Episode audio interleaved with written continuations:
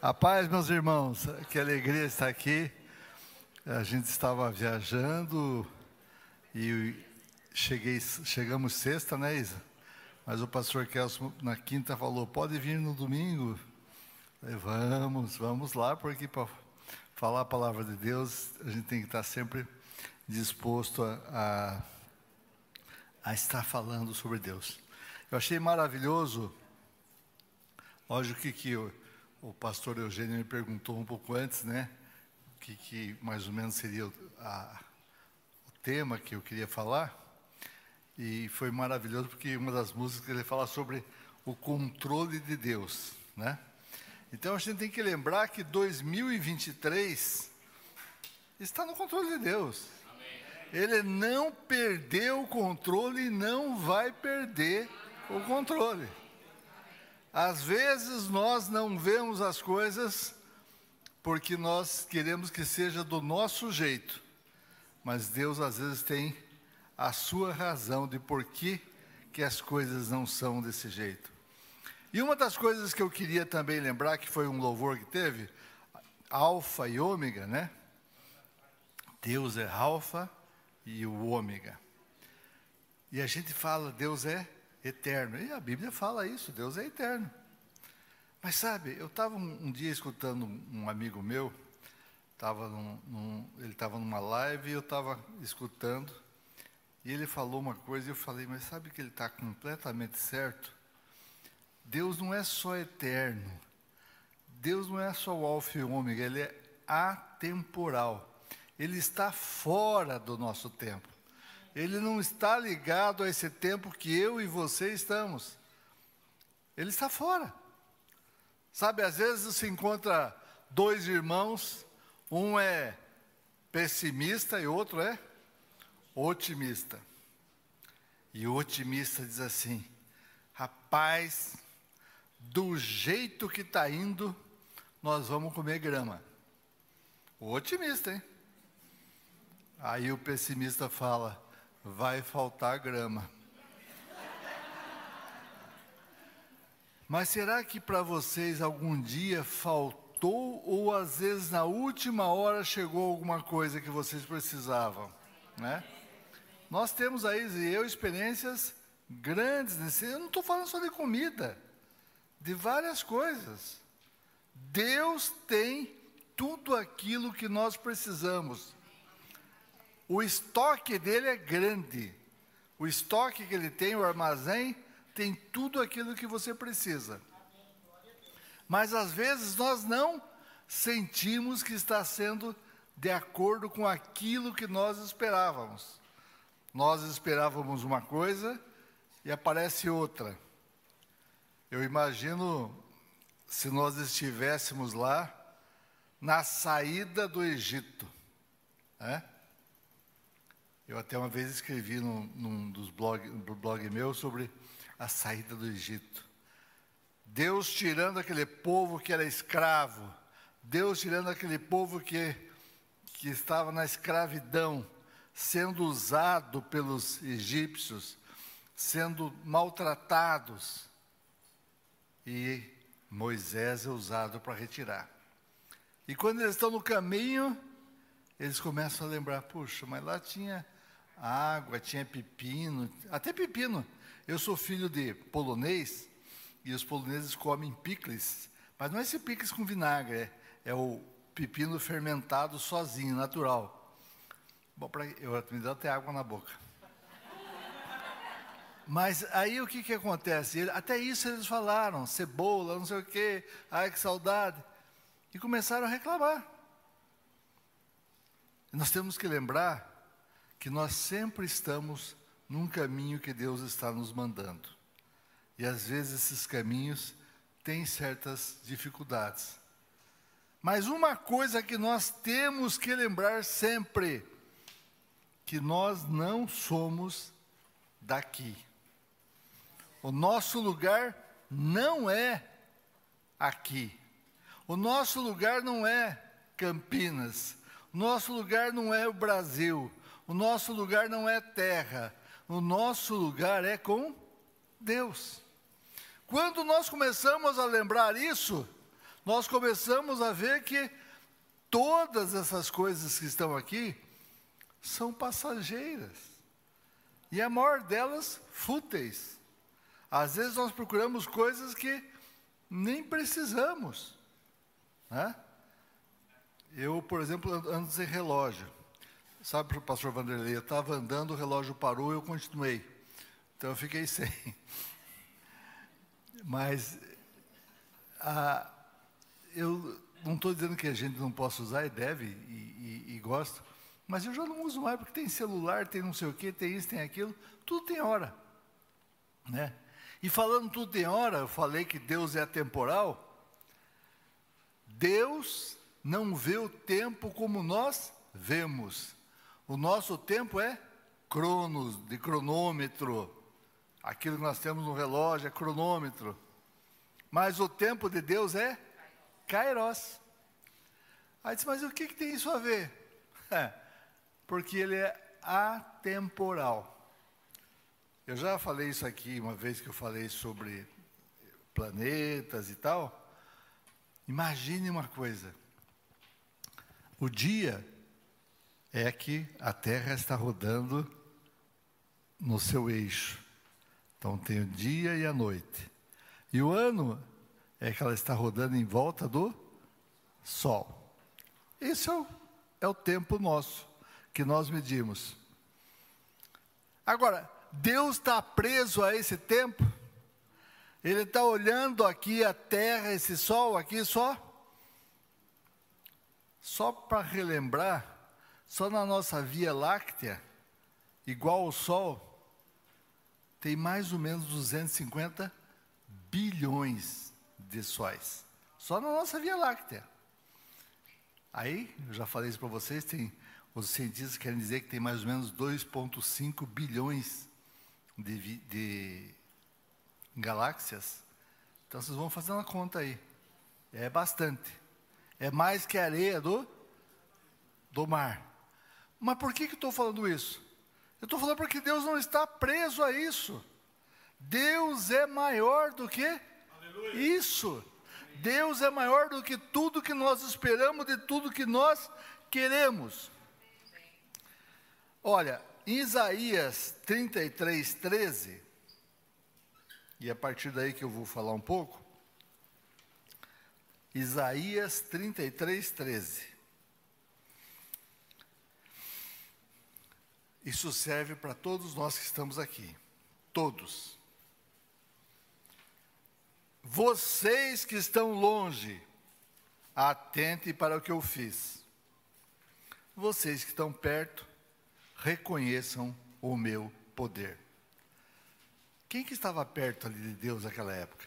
Os judeus. E quem estava longe? Eram os gentios.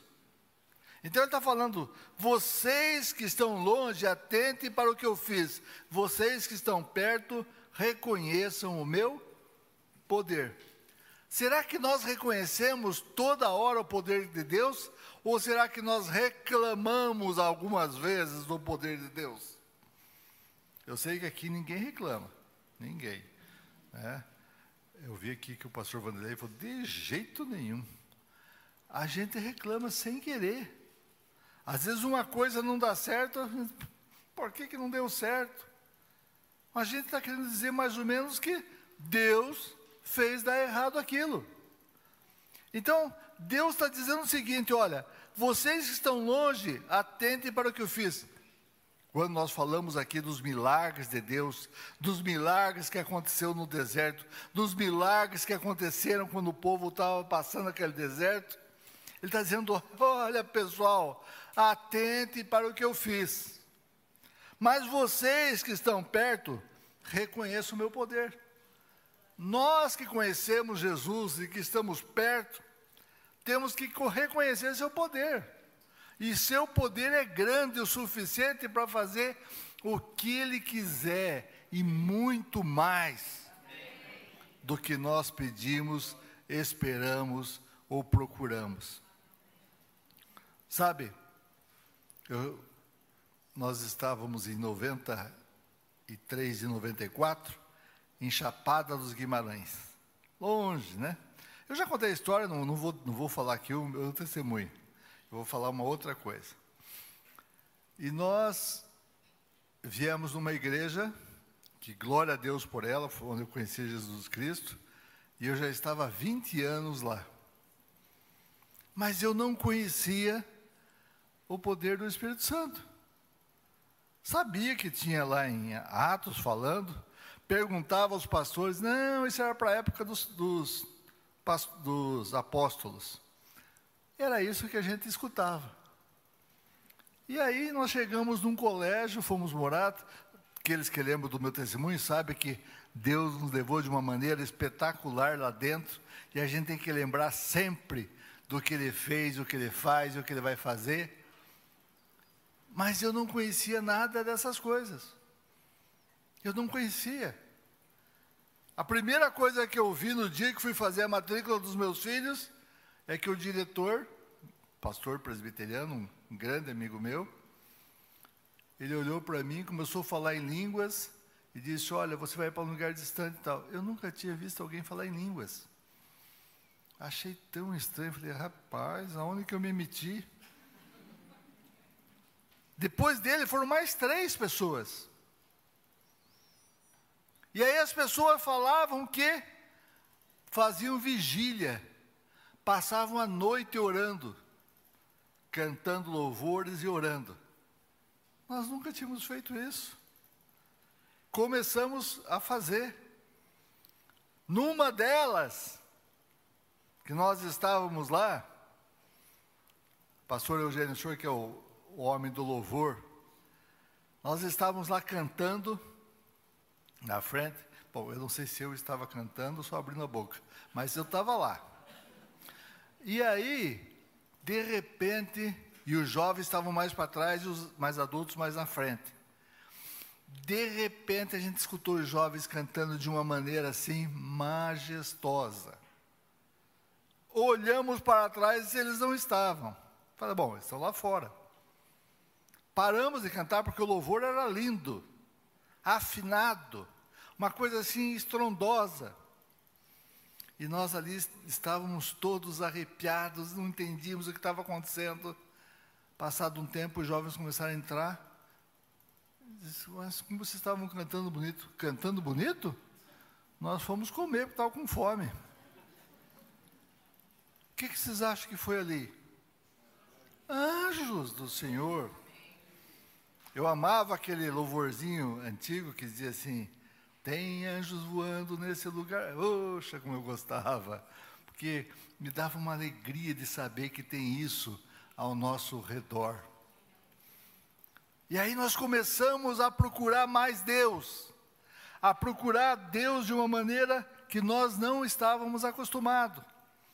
E eu uso já, e nunca vou deixar de usar, Salmo 25, 14, que diz: A intimidade do Senhor é para aqueles que o buscam, temem, a este dará a conhecer a sua, a sua aliança.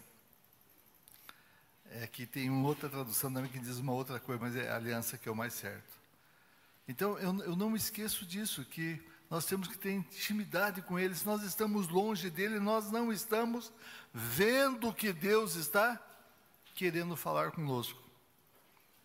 E às vezes, ainda reclamamos do que nós achamos que Deus fez, mas não é Deus. Às vezes somos nós mesmos que fazemos as coisas.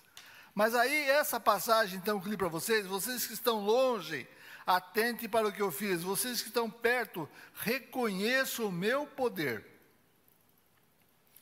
E como é que nós vamos conhecer Jesus Cristo? A fé vem pelo ouvir. Marcos 16, 15. Disse-lhes: Ide por todo o mundo, pregai o evangelho a toda a criatura. Por isso que essa igreja e tantas outras estão aí com missões pelo mundo inteiro, falando de Jesus. A gente conhece, vocês conhecem bastante, a gente conhece bastante missionários. Nós temos aí uma ligação com muitos missionários também americanos que estão em vários lugares e trabalham E é impressionante a luta deles, né? E como eles têm o desempenho. O bispo Zezinho é um exemplo para mim muito grande. O pastor Walter, o pastor Welto foi lá, né, pastor? Com ele deve ter sido uma delícia entrar naqueles lugares lá, comer aquele jeito camão, as coisas lá. Não dá certo, né? Mas ele tem aquele coração daquele jeito e ele vai. Mas eu creio que cada um de nós somos chamados para fazermos alguma coisa. Aonde nós estamos. Quando começou a acontecer essas coisas conosco, com a Isa, comigo e com os filhos, lá em Chapada dos Guimarães, uma das pessoas disse assim: nunca aceite ser pastor, porque Deus te chamou para falar para aqueles que são da, da tua área. Ou seja, daqueles que trabalham com pesquisa, com ciência. E aconteceram coisas maravilhosas com relação a isso comigo. Maravilhosas. Porque às vezes você não tem, o, o pastor, às vezes ele não consegue chegar num pesquisador, numa grande instituição. Eu estava no, no John Hopkins, seis anos atrás, ou sete, e eles tinham visto um trabalho nosso científico em Nova York, e daí eles convidaram para fazer um, uma parte dos estudos lá, que foi uma honra para nós. Né? O John Hopkins é o maior hospital do mundo e o maior centro de pesquisa do mundo. E chamaram para uma reunião, fui para a reunião, a reunião começava umas nove da manhã, e aí, antes de começar, o que estava coordenando a reunião disse assim: Olha, Pianoski, nós vimos teu currículo e é bom. Só tem uma coisa que é ruim. Pensei, ué, o que, que é ruim? Você crê em Deus. Assim. E você escreve sobre Deus. Quero dizer para você que aqui nós estávamos em sete na sala. Não, é, sete na sala. Aqui somos todos ateus. Então nós vamos nos dar bem se você se comprometer a não falar de Deus aqui dentro. Aí eu disse para ele: Bom, eu estou na tua casa, eu tenho que respeitar a tua direção. Ok. Almoçamos ali na sala dele mesmo, pedindo sanduíche e tal. Como foi cinco e pouco, vamos jantar eu convido, ele falou, eu convido todo mundo para jantar, eu pago, assim, assim, assado. Fomos para um restaurante. Chegamos no restaurante, sentamos os sete. Ele olha para mim, pediu uns petiscos, umas coisas, ele olha para mim e diz assim: Me conta uma coisa, Pianoski. Como é que você pode acreditar em Deus? Olha, ele disse que não era para eu falar de Deus a primeira pergunta que ele faz é: como é que eu acredito em Deus? Ah, meus irmãos, ele escutou uma hora e pouco de falar. Às vezes ele tentava interromper, mas eu continuava. E no final tinha duas mulheres, duas cientistas, chorando. E uma delas levantou e disse assim: Nunca mais eu vou esconder que eu sou cristã. Eu nasci e cresci em, berço cristão. E eu nego aqui para ficar de acordo com os pesquisadores, mas eu sou cristã. Aí ele disse assim: mais uma agora? Aí a outra que estava chorando levantou: eu também. Quer dizer, foram três. E eu disse para ele aquele dia: Olha, um dia você vai me ligar alegre dizendo: Eu conheci o Jesus que você falou. Ele falou: Nunca, não tem jeito. Pode esperar sentado que cansa. Você falou: Você vai ver. Aí fui numa livraria e comprei aquele livro do Filipiense, O Jesus que eu nunca conheci. Conheci comprei lá em inglês e dei para ele. Ele disse: Já vai começar a me dar livro? Eu falei: Esse é o primeiro. Aí eu cheguei depois de uns dois, três meses lá e disse assim, Luiz, Você sabe que essa semana que passou, eu quase te liguei. Falei, quase? Então tá perto. Né? Mas daí eu fiquei pensando, ele falando, e perguntei para que serve Deus? Você veja a pergunta dele. Mas vocês lembram do livro que eu dei primeiro para ele? O Jesus que eu nunca conhecia? Quando eu estava viajando do Brasil para lá, numa revista na frente do, do banco, falava sobre o lançamento desse escritor. E sabe qual era o nome do livro? Para que serve Deus? Aí eu fui atrás da livraria e comprei. E levei depois do almoço. Não é possível. Você achou com esse título? falei, com esse título. Esse é para você ver como Deus faz. Como Deus age. Então nós temos que lembrar que as experiências que nós vamos ter são pessoais. A experiência é pessoal. Não sei quantos conhecem aqui Armando Filho, é um cantor, né? É, nós conhecemos ele, bem não, não, digo, mas conhecemos, ele era da igreja do pastor Halley, e, eu já tinha conhecido ele antes, então a gente conhece bem. Ele tem uma, uma música que é assim, né? Experiência é pessoal. Nós temos que ter experiências pessoais com Deus, coisas que acontecem com a gente, coisas que nós presenciamos e que nós sentimos. Vocês lembram daqui eu falei para vocês que eu estava lá naquele colégio e, e esse pessoal era a, aleluiado, né? Eles eram de um jeito assim bem diferente do que eu conhecia. E aí, eu não vou falar muito tempo nisso, porque eu já falei aqui, mas é que é importante para contar para vocês a primeira experiência que eu tive com o Espírito Santo. A primeira. Pode ser que eu tive outras, mas eu não cheguei a discernir que aquilo eram experiências com ele. Mas essa foi de uma maneira espetacular. Imagina aqui a igreja. Era uma igreja que nós íamos sempre dentro do colégio. Bonita, linda. Uma igrejinha pequena, mas de tijolo à vista, mas muito gostosa. E eu cheguei, porque eu já estava fazendo uns, uns, exames bioquímicos em Cuiabá, eu cheguei na sexta noite, a, a Isa, branco, eu sou moreno assim, mas ela me chama de branco. Está tá rindo por quê, meu irmão?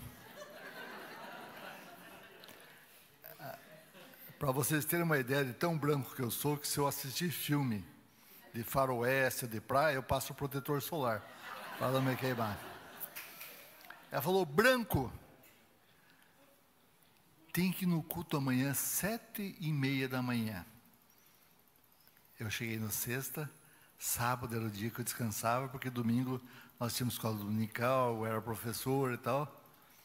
Falei, Isa, mas amanhã é o dia de eu dar uma descansada um pouco mais. Não, não, tem que vir um pastor maravilhoso de Brasília, passinha assado, pastor Alcides. Falei, tá bom. Meio de má vontade, falei, tá bom. Fomos indo em direção à igreja. A hora que eu pus o pé dentro da igreja, não tinha ninguém aqui, só o pessoal já se preparando para o louvor, mas não estavam cantando ainda. Eu comecei a chorar. E aquele lugar parecia que tinha assim uma nuvem, parecia que era espesso, alguma coisa diferente. E eu chorava, eu disse, será que eu estou doente? E olhava para Isa, Isa, pare branco. Para os meus filhos eu olhava, eles com adolescente, aborrecente. Para, pai. Chorando por quê? Não sei, não sei o que estou chorando. E aí eu sento no banco, começa o louvor. Ah, aí sim, era cascata de água. Eu pensei que ia tomar soro de tão desidratado que eu fiquei. E de repente, o louvor, não tinha visto nem o pastor. Eu sei que para alguns é difícil dizer isso, mas aconteceu e é verdade e nunca vou mentir, nunca vou deixar de falar. É como se eu saísse e olhasse a igreja de cima, olhasse o teto, olhasse o colégio, olhasse a cidade, olhasse os estados, olhasse os países, olhasse o mundo. Aquilo estava tão bom. E quando eu me senti de volta, estava terminando o culto. E o pastor disse: Eu preciso falar com você. E ele perguntou o que tinha acontecido, eu contei. Ele disse: O meu chamado foi assim. E ali, a partir dali, aconteceu várias coisas. Mas por que, que estou falando isso? Porque a gente está entrando no ano 2023 e também está vendo outras coisas que tem em Mateus 24 falando sobre os finais dos tempos, guerras, rumores de guerras. Quando eu falo isso para alguém, alguém diz: Ah, sempre teve guerra e rumor de guerra. É verdade, sempre teve. Mas eu acho que nunca teve como agora. Vocês olhem todos os continentes. Tem guerra ou rumor de guerras. Terremotos, está tendo terremotos? Sempre teve também. que mais? Doenças? Tá tendo, estão tendo doenças? Estão tendo. Então as pessoas começam a ficar desesperadas com certas coisas sobre o que está acontecendo. Então, em Salmo 24, de 4 a 8, diz assim: Salmo, é, é desculpe, Mateus 24, de 4 a 8. Será que estamos ouvindo e vendo que no mundo está se passando? O frio, o vento que faz mudar a temperatura rapidamente nos Estados Unidos? Ah, isso sou eu que estou falando, tá? Não é. E Jesus respondendo disse: Acautelai-vos que ninguém vos engane, porque muitos virão em meu nome dizendo eu sou o Cristo, e enganarão a muitos, e ouvireis a guerras, rumores de guerras. Olhai e não vos assusteis, porque é mistério que isso aconteça, mas ainda não é o fim. Porquanto se levantará nação contra nação e reino contra reino, e haverá fomes e pestes e terremotos em vários lugares. Mas todas essas coisas é princípio das dores. Sabe, algumas pessoas se assustam. Eu, quando me converti, em 74, eu comecei a me assustar um pouco com essas coisas. Aí falei, mas é isso que eu estou entrando para enfrentar essas coisas aí? Mas a gente começa a compreender que tem um Deus que está no controle de tudo isso. E a gente vê o final da história, o final da história é diferente. O final da história é que todos nós vamos encontrar com o Pai. Sabe, eu amo dizer isso. Hum, eu não sou desse mundo. Você não é desse mundo. O nosso mundo é lá em cima. O nosso mundo é com Jesus. Aqui nós temos aflições. Aqui nós temos sofrimentos. E Jesus não mentiu. Ele disse: No mundo tereis aflições. Mas quantas aflições foram cortadas, o quantas aflições foram, às vezes, na última hora, Deus colocou a mão e tirou e disse: Para, agora eu vou interceder por você. Comigo aconteceu várias vezes. E tenho certeza que com todos aqui, um dia ou outro, houve essa intercessão de Deus no final de alguma situação difícil. Sabe, alguém pode dizer, não, mas eu tinha um primo, um filho, um irmão, um marido, mulher, mas Deus não deixou eles viverem, eles morreram.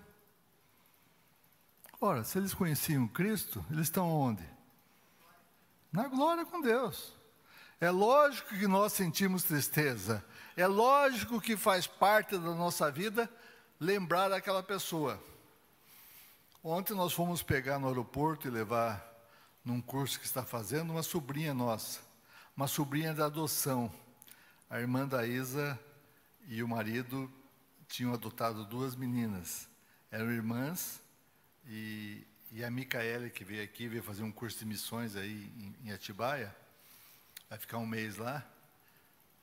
E e ela contou certas histórias que eu não vou contar aqui, porque ela não, não falou para que era para contar, ela queria contar para nós.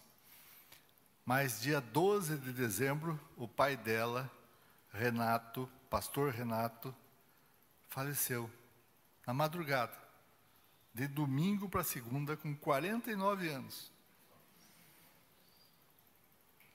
Foi um infarto fulminante. E aí eles ficaram todos sem entender, não só eles, nós, a Isa mesmo, dizia, Senhor, mas por que que isso aconteceu? Mas nós não sabemos. Mas essa menina teve uma resposta de Deus linda. Um dia eu vou pedir para ela para poder contar. Mas o que eu quero dizer é que nós vamos sentir falta, nós vamos sofrer com os que sofrem, mas nós temos que lembrar que o nosso lugar não é esse aqui. Nos Estados Unidos tinha uma loja de roupa que meus filhos compravam, eu levava eles para comprar, uma loja evangélica, chamada Not of This World, não deste mundo. Então, era muito legal, muito bem feita, muito arrumadinho, com detalhes, palavras da Bíblia. E, e eles tinham um sistema que você, depois, na hora de pagar, escolhia um botão para apertar: evangelismo, missões ou a igreja local. Você apertava uma porcentagem ia para aquilo que você escolhesse. Mas o que era interessante é que sempre que olhava essa roupa, eles com, as, com essas roupas, porque para o meu tamanho, não sei por que não tinha, eu não sei se o pessoal ri da toa, né? Ou, ah, por exemplo, algumas pessoas usam P, outras M, outras L, né? Eu uso M, viu, pastor Macer? M de monstrinho. E aí eu sempre, nunca consegui vestir. Até falei para eles, vocês têm que fazer um pouquinho as maiores para pessoas assim, grandes como eu, né? E esse excesso de peso é excesso de fofura. E eu lá olhava isso, ficava admirado. Mas o que eu queria falar para vocês aqui, que eu comecei a falar, que não estava a ver com Mateus 24, aconteceu uma coisa muito estranha para a gente ter uma ideia de como é que as coisas vão acontecer. Quantos aqui acham que de 2020 para cá aconteceram muitas coisas diferentes? eu acho que o mundo deu uma mudada violentamente, em todas as áreas. É quase difícil algum de vocês não ter ouvido falar da nova ordem mundial. Querem que tenha um líder mundial, um só. Está na Bíblia isso? Estão falando de fazer uma moeda única. Estão falando de fazer um reset, restartar tudo. Eu lembro daqui na igreja do pastor João, aquele que ressuscitou, né?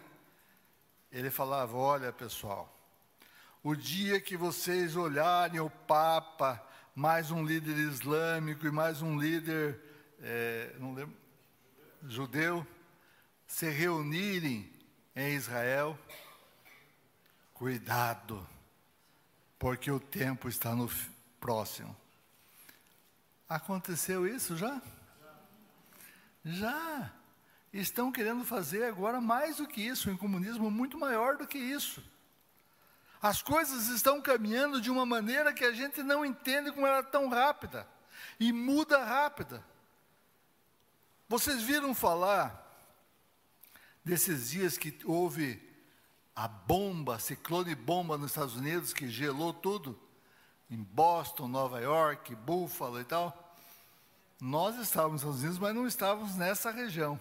Nós estávamos no Colorado, que não é tão frio assim. Mas, um dia estávamos numa loja,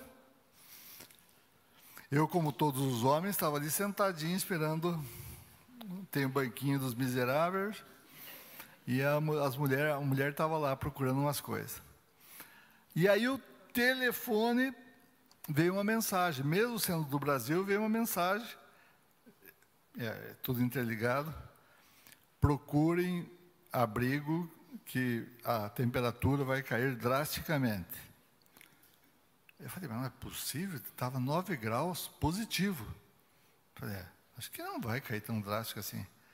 Aí eu recebo um recado de um irmão nosso, que é um missionário, disse assim, é, Luiz, saia de onde você estiver e volte para o hotel. Porque vai ficar ruim de dirigir e a temperatura vai cair muito. Aí eu falei, bom, então ele conhece aqui, é da cidade, chamei a Isa. Quando nós fomos já sair da loja, tinha um vento gélido, mas forte, forte e já estava, não estava 9, já estava uns 2 graus. Quando nós chegamos no hotel, já estava menos 20 graus. Em torno de uma hora mudou a temperatura. E o que tem isso a ver com a palavra? As coisas estão acontecendo muito rápidas. Está tudo acontecendo de uma maneira que nós temos que lembrar que nosso Senhor Jesus Cristo é o Senhor e Ele vem buscar a igreja, e nós somos a sua igreja, e nós temos que estar atento a esses sinais, como a outros sinais. Isso faz com que a gente é, lembre de várias passagens ou de pessoas que falam sobre preocupações. Billy Graham falou o seguinte: preste atenção. A ansiedade é o resultado natural de centralizarmos nossas esperanças em qualquer coisa menor que Deus e sua vontade para nós. Eu sei que aqui não tem ninguém ansioso, mas esse, esse dizer aqui do Billy Graham vale. Então, a, a ansiedade é o resultado natural de centralizarmos as nossas esperanças em qualquer coisa menor que Deus e Sua vontade para nós. Quantas vezes eu centralizei as coisas naquilo que não era de Deus, não é Deus. Ah, não, agora sim, aquele negócio com aquele cara lá vai dar certo. Não era Deus. É Ele que eu tenho que me centralizar. Saber que Ele é o Senhor de todas as coisas e Ele faz tudo o que Ele quer. Outra coisa, aprenda com Jonas. Não existe lugar confortável fora da vontade de Deus. Se você não quiser ir para uma barriga de uma baleia. George Miller falou o seguinte: a incredulidade não dá um passo sem explicações prévias. A fé não interroga nem calcula, simplesmente confia. João Wesley falou o seguinte: conversão tira o cristão do mundo, a santificação tira o mundo do cristão. A conversão tira o cristão do mundo, a santificação tira o mundo do cristão. O Moody, que foi um grande pregador, ou esse livro me afasta do pecado, ou o pecado me afastará desse livro. Ou esse livro me afasta do pecado, ou o pecado me afastará desse livro. Mas agora, eu quero dizer uma coisa para vocês. Eu não vim aqui para dizer que 2023 vai ser ruim. Eu não vim aqui para dizer que o fim do mundo está próximo, vai ser ruim, porque ninguém sabe. Jesus mesmo falou que não sabia. Não é isso que eu vim falar. Eu vim falar que nós temos um Deus que cuida de nós e que Ele está presente em todas as nossas situações.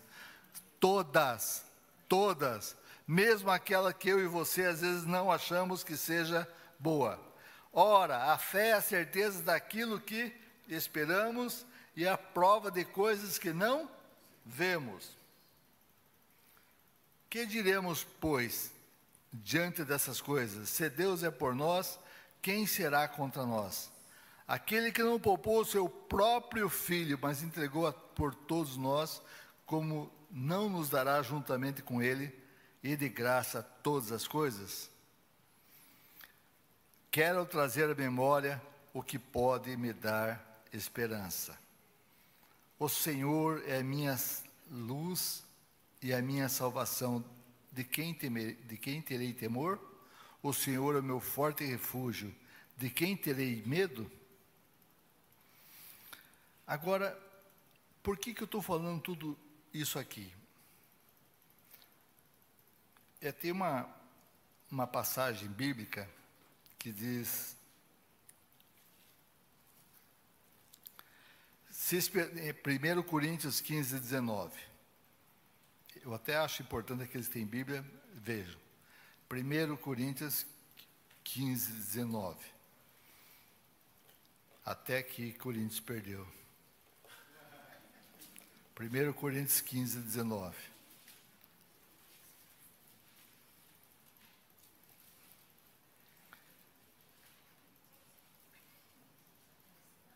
O que que diz? Se esperarmos em Cristo só nesta vida, somos o quê?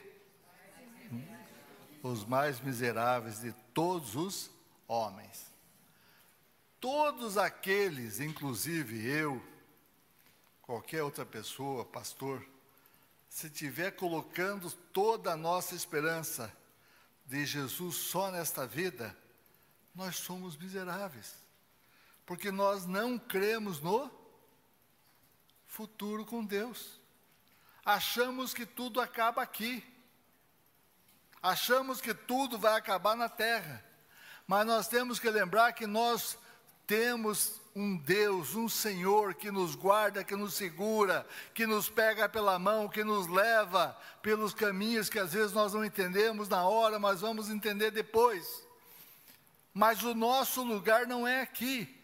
Enquanto nós não tivermos isso no nosso coração, na nossa alma, as tristezas vão ser maiores, as dores vão ser maiores, porque tudo vai parecer que não tem razão de ser.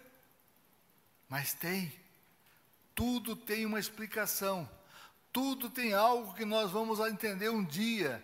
E nós vamos com, estar frente a frente com o Senhor Jesus, Senhor dos Senhores. E nesta hora, todas as dores que aqui nós passamos e que não se compara à dor que Jesus passou, que foi lida pelo que o pastor Vanderlei falou aqui antes do, da Santa Ceia, nenhuma das nossas dores se comparou àquela, nenhuma, porque ele era filho de Deus, ele era parte integrante de Deus, e ele teve que passar isso por mim e por você, porque ele lembrou, ai, daquele irmãozinho lá da igreja da família cristã, lá de Campinas, daquela irmãzinha, daquele irmãozinho, vai precisar de mim, e de todas as igrejas que ele está falando, sabe?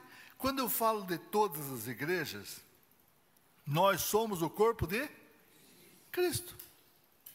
Nós somos as células que formam o corpo de Cristo. Sabe, uma vez eu estava. Eu sei que eu já contei isso aqui, mas algumas pessoas não ouviram, algumas vezes não, não me viram, então vale a pena contar.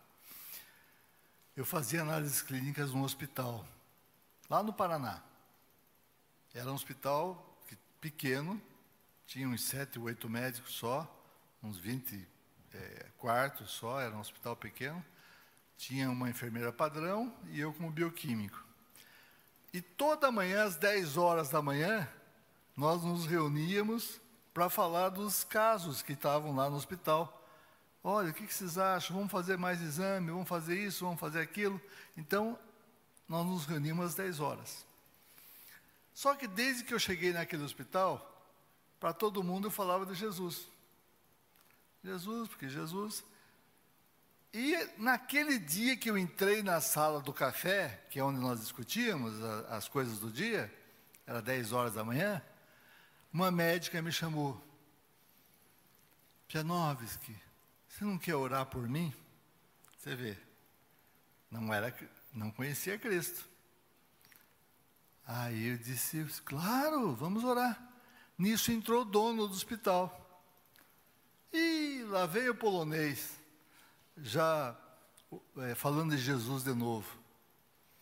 Aí eu falei, ah, ela pediu aqui para orar por ela. Aí disse, olha, se, se os evangélicos estão certos, qual é a igreja certa? Porque tem um monte de placa de igreja aí diferentes. Começou a dar risada, os outros deram risada e ele saiu.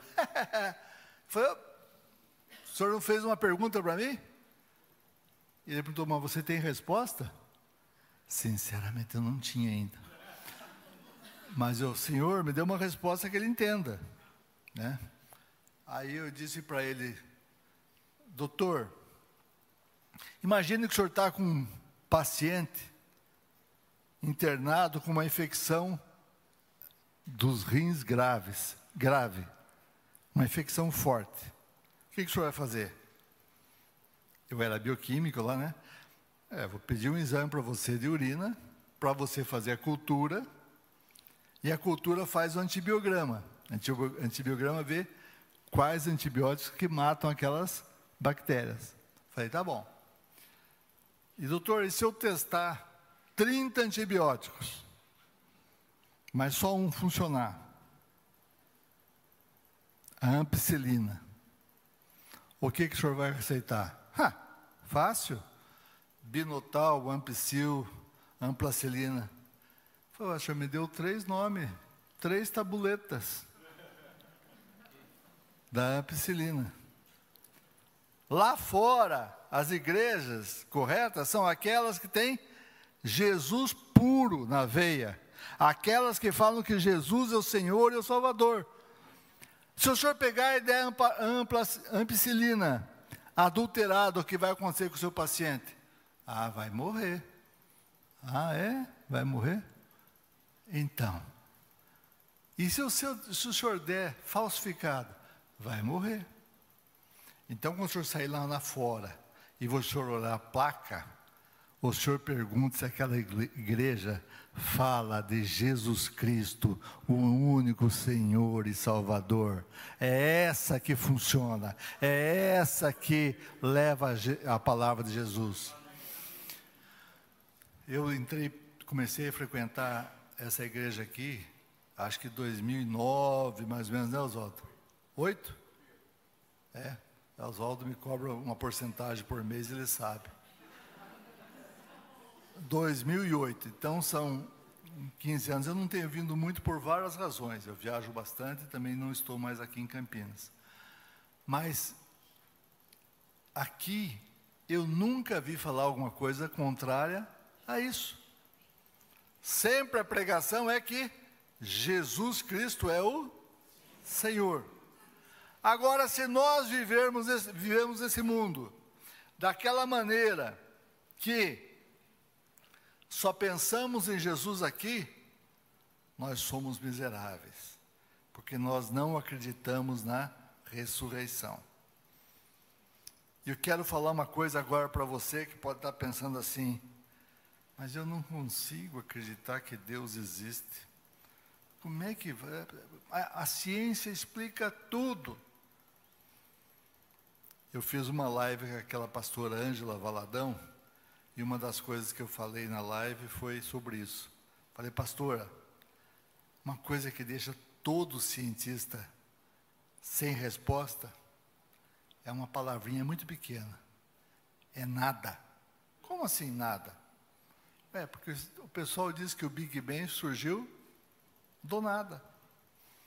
O nada explodiu e formou tudo que está aqui. Mas se vocês procurarem, pode procurar onde vocês quiserem. Ninguém consegue realmente explicar o que é que tinha ali.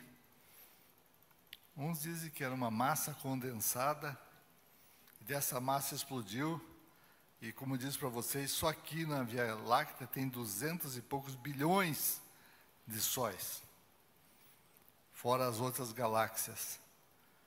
Isso surgiu do nada. Sabe outra coisa que esse nada mostra? Que existe algo eterno, que já tinha alguma coisa ali, porque dali surgiu todas as coisas. E Jesus fala que ele era o Verbo, e o Verbo se fez carne. E ele apareceu e habitou entre nós. Agora, você, que é o, qualquer um de nós que só acredita na felicidade deste mundo, realmente é triste. Por isso que a igreja família cristã, por isso que as igrejas que estão fundamentadas na rocha que é Jesus Cristo, elas dizem que o nosso lugar não é aqui. O nosso lugar é com Jesus Cristo. O nosso lugar é habitarmos com Ele para todo sempre. A partir daquele dia que eu tive aquela experiência,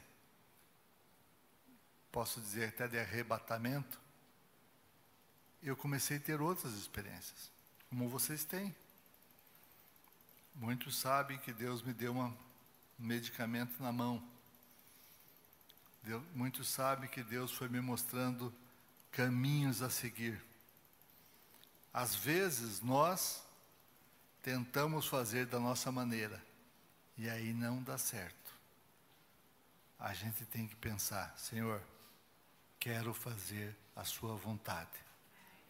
Nós passamos 20, em torno de 20 dias nos Estados Unidos agora, conversando com grupos de missionários que querem investir nesse produto, porque esse produto não é um produto farmacêutico só, é um produto que vai levar a palavra de Jesus para todos os lugares. E esse produto a gente queria que fosse em forma de cápsula ou comprimido, que aquela pessoa que tivesse um câncer ela não precisasse correr 200, 300 quilômetros para tomar o produto. E isso foi difícil fazer. Mas a gente foi tra trabalhando, trabalhando, trabalhando, trabalhando. Começamos com uma molécula, eu vou encerrar aqui. Eu comecei com uma molécula daquela que o irmão Hernani se queimou, né, irmão? Do Aveloz, que é muito perigoso realmente, porque ele tem substâncias tóxicas eu retiro uma substância que não é tóxica. Mas aquela substância que não é tóxica, embora ela é boa para câncer, ela tinha uma absorção muito ruim. Nós chamamos de farmacocinética. E eu não queria que fosse injetável. Eu queria que fosse oral. Então eu fazia uma modificação nessa molécula química. Quem entende um pouco de química, eu pegava o núcleo dela deixava igual, e a gente colocava um radical diferente para que ela fosse solúvel. E um dia antes de ir para os Estados Unidos, uma reunião com um grande grupo missionário, eu estava na sala onde Deus tinha me dado aquela molécula, e eu entrei no computador e eu pus assim numa busca no, no Google, Google de, de Química eu, eu procurei aonde que eu posso achar fontes dessa molécula.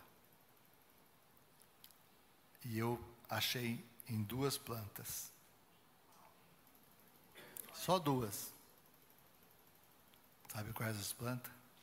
Incenso e mirra.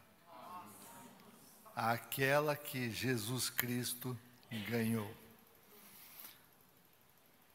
E aí eu fiquei abismado. Chamei meu filho, falei, Luiz, olha aqui onde que tem essa molécula, como o pai estava fazendo. Ele olhou, pai, o senhor está espiritualizando tudo. Ah, é? Presta atenção. Aí ele ficou olhando, é igual, né, pai? Falei, é igual. Incenso e mirra. E aí eu fui falar com o grupo americano, e esse grupo entendeu completamente a história. E quando nós chegamos, a Isa estava junto. Na reunião, quem lembra daquele escritor Kent Hagen? Né? Tem, o, tem a, a, a, missão deles, né? Agora é Kenny Copeland, que está no lugar. E nós fomos lá falar com a diretoria da missão. E sentamos, e eu comecei a mostrar o começo da pesquisa e depois mostrei que achei no incenso e na mirra. E na hora eu falei assim para eles: está faltando ouro. Que Deus, Jesus ganhou incenso, mirra e ouro. Mas na hora eu senti: o ouro também é meu. Como se Deus dissesse: você está errado, meu filho. Não procure, porque eu que vou ter conduzir. E quando nós falávamos isso, a Isa estava junto, ela viu. O cara que estava sentado à frente de nós, chamava-se Chuck, chama-se Chuck. Ele levantava, sentava, levantava sentava e disse: Não é possível, não é possível o que está acontecendo aqui. E aí o presidente do conselho disse assim: O que, que aconteceu, Chuck? Por que, que está assim? Era 10 horas da reunião. Vocês não sabem o que aconteceu 8 horas lá em casa? 8 horas da manhã bateu um carro, uma pessoa com uma van e disse: Olha, Deus mandou trazer para você galões de frankincense, que é o incenso, para vocês fazerem dinheiro e curarem as nações. Na hora eu achei, está certo o lugar aqui. É aqui. E aí fomos numa igreja judia messiânica e entramos naquela igreja que 1.200 membros, então os judeus que acreditam em Cristo, né? É bonito o ritual que eles fazem. E quando eu sentei numa cadeira, levantou-se uma mulher, uma mulher da Índia que, que morava nos Estados Unidos. Ela foi para o meu lado e começou a falar, e falar em línguas e dizer: Deus te deu produto para a cura das nações. Você tem que usar isso. E foi, foi. E no final do, da pregação, uma mulher chegou para eles e falou: Vamos dançar, porque é a dança da vitória. E a igreja tinha colocado todos os intercessores em volta de mim. Eu não sabia. Enquanto eu estava sentado, eles estavam tirando as pessoas que estavam atrás e colocando intercessores. E aí, eu, todo mundo chorando, eles oraram por mim e, e eu levaram para uma sala para orar. Eu achei que vai ser rápido, mas tinha umas 20 pessoas para eles orarem. E eles começaram a orar com, com as outras e não chegavam em mim, passavam por mim. Aí eu falei para a mulher: escuta, por que, que não oram por mim? É porque para o Senhor Deus mandou orar, todos orarem junto. Ah, entendi. Aí eu pensei, tá certo, vai ser nesse lugar aqui do Kent Copeland, do Kent Hagen. E eu, dali de Dallas, fui para Denver. Quando chegamos o, avião em Denver, estava um amigo nosso esperando, e ele disse: Olha, o pessoal de Dallas pediu para você voltar. Ou eles mandam o avião deles, ou você vai num avião de carreira. Eu disse, não, mas então vou no avião de carreira, tenho daqui a pouco, para que eles mandaram um avião? E voltei animado, falei, tá, tá ali o negócio. Só que quando eu voltei lá, não era eles que queriam fazer, eles puseram um homem de negócios. E eu falei para o homem, eu não sabia, né, que ele não, não sabia que ele não era nem da, da igreja. Era um comerciante. E quando eu conversei com ele, ele disse: O senhor sabe que parte disso, uma porcentagem boa, vai para missões, né? Eu disse: Não, não. Comigo não tem isso. Eu vou lhe pagar um valor alto, mas eu vou. O meu negócio é, é negócio, é business. Não tem negócio de ajudar missões. Aí eu chamei o Chuck, falei, escuta, quem é esse cara? Não, é que esse cara é, um, é o maior vendedor de produtos naturais que tem aqui nos Estados Unidos. Falei, ele é cristão? Não. Falei, então, negativo. Vou embora. Fui embora. Por quê? Porque se foi Deus que me deu, é meu ou é de Deus? Deus. Se é para fazer de um jeito, é de um jeito. Se é para abençoar, é para abençoar. E é isso que nós queremos. É isso que nós procuramos. E é isso que cada um tem que procurar na sua vida, o que Deus está pedindo. Qual é o lugar que Deus está pedindo para você estar? Qual é a função que Deus está lhe dando, lhe pedindo? Se é isso que Deus está pedindo, que está pondo na sua mente agora, é o centro da vontade dEle. E esse é o melhor lugar para nós estarmos no centro da vontade do Senhor. Vamos orar e que Deus abençoe a todos e que nós possamos ter aí dias e dias melhores. Porque 2023 não está na mão a não ser do Senhor Jesus Cristo. Ele é o meu Senhor, Ele é o meu Salvador. É nele que eu tenho que colocar confiança. É nele que nós temos que colocar confiança. Se nós colocarmos a confiança em qualquer outra coisa, nós estamos correndo. Lá nos Estados Unidos houve uma mudança tremenda também, muito rápida nos conceitos, nas coisas que as pessoas pensavam. Nós que pensávamos com os Estados Unidos, um local de bastante questões, continua tendo bastante, mas muitos locais estão completamente modificados. O mundo está tomando conta. E a gente tem que lembrar que a, apostasia era uma coisa que vai também acontecer nos tempos. Vamos orar? Pai querido, Pai amado, nós te amamos, Pai. Nós te adoramos, Pai. E nós pedimos por cada pessoa que aqui está. Sim, Senhor. Cada irmão, Pai. O Senhor conhece o coração de cada um deles. O Senhor conhece as necessidades dele. Pai, responda, Pai querido.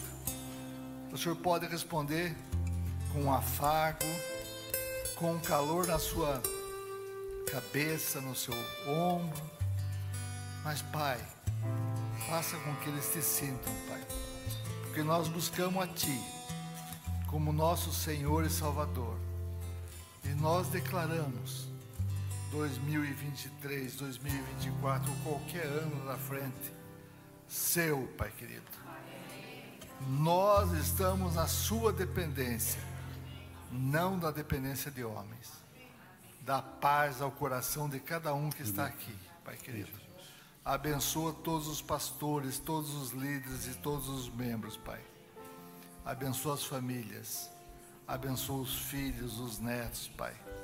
Nós pedimos, nós pedimos porque cremos em Ti. Muito obrigado por tudo. Em nome de Jesus. Amém. Amém. Amém.